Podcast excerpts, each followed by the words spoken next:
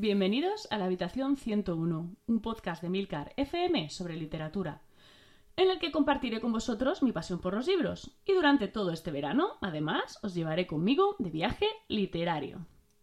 Vamos a regresar a Europa para viajar hasta Alemania, un país del que os voy a recomendar una novela titulada Tú no eres como las otras madres, de Angelica Schorbot. Lo habré dicho mal, seguro.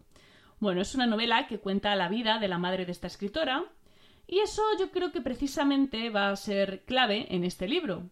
No es una novela al uso, es una biografía novelada, ¿vale? Saber que tras esta historia se responde una, una realidad, una persona real, pues bueno, resulta bastante abrumador. No creo que vaya a sorprender a nadie a estas alturas si digo que la historia de Alemania es complicada, es una historia que aún duele y que si no queremos vernos condenados a repetir, pues no podemos olvidar. Es por ello que para este país quise hablar de esta autora. Creo que precisamente era lo que buscaba con esta historia, preservar la memoria de su madre, lo que vivió, lo que no debe olvidarse. Else Kinscher, la, la madre de la novela, nació en 1893 en una familia perteneciente a la burguesía judía. Fue una mujer inusual que, pese a haber sido educada para ser madre y esposa, se sintió lo suficientemente libre como para llevar una vida poco convencional y para tomar sus propias decisiones. Y bueno, como podéis suponer por las fechas, vivió en primera línea como en Alemania se fue afianzando poco a poco el nazismo, con todo lo que, lo que ello obviamente implica. El personaje de, Else es fascinante. Es una mujer fuerte, una mujer decidida, muy adelantada a su tiempo. Es una mujer que, como decía al principio, impresiona aún más sabiendo que existió una persona real tras ese nombre.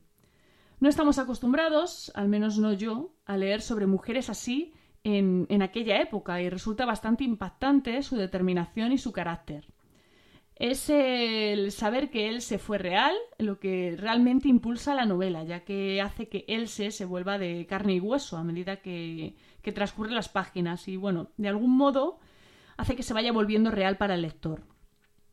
Es una novela, eso sí, que a rato se hace pesada, no os voy a, no os voy a engañar, ¿vale? Ya sabéis que yo nunca os engaño. Peca un poco de exceso de páginas y quizás en algunos tramos pueda resultar un poco repetitiva.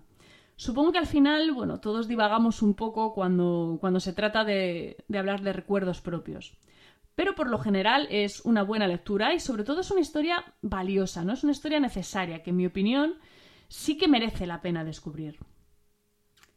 Muchísimas gracias por el tiempo que habéis dedicado a escucharme. Espero vuestros comentarios en nuestro grupo de Telegram t.me barra habitación 101 y bueno, si no os, habéis no os habéis ido aún de vacaciones, dejo los comentarios abiertos a sugerencias, a países, a libros para incluir en este viaje y por supuesto, si podéis y queréis recomendarlo para que llegue a más oyentes, a más viajeros literarios, pues estaré más que agradecida.